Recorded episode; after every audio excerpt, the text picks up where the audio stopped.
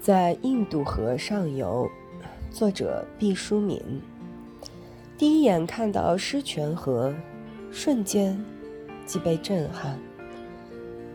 它的河床不很宽，闲散地躺在布满红柳的沙砾滩上，好似大战后失去血色、有几分苍白的蟒蛇。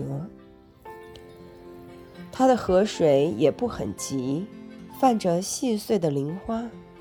仿佛那受伤的蟒，正在呻吟着休养生息，以图再战。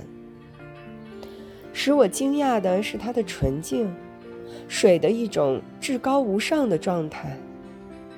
当你看到一小管蒸馏水的时候，会惊讶它的透彻和洁净；当你看到一瓶蒸馏水的时候，会叹息它的清爽和工艺。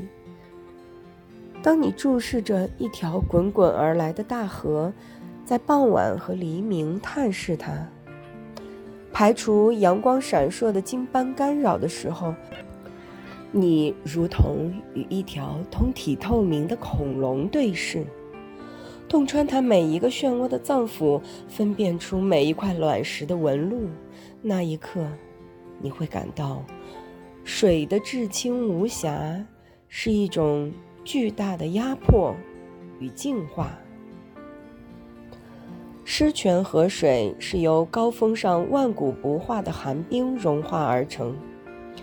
那时候还没有矿泉水、太空水这样雅而商业化的称呼，我们直呼它为冰川水。在寒冷而不结冰的日子，狮泉水是温顺而俊俏的。如同一把银光闪闪的藏刀，锋利地切割着高原峡谷，蜿蜒向远。选自《在雪原与星空之间》。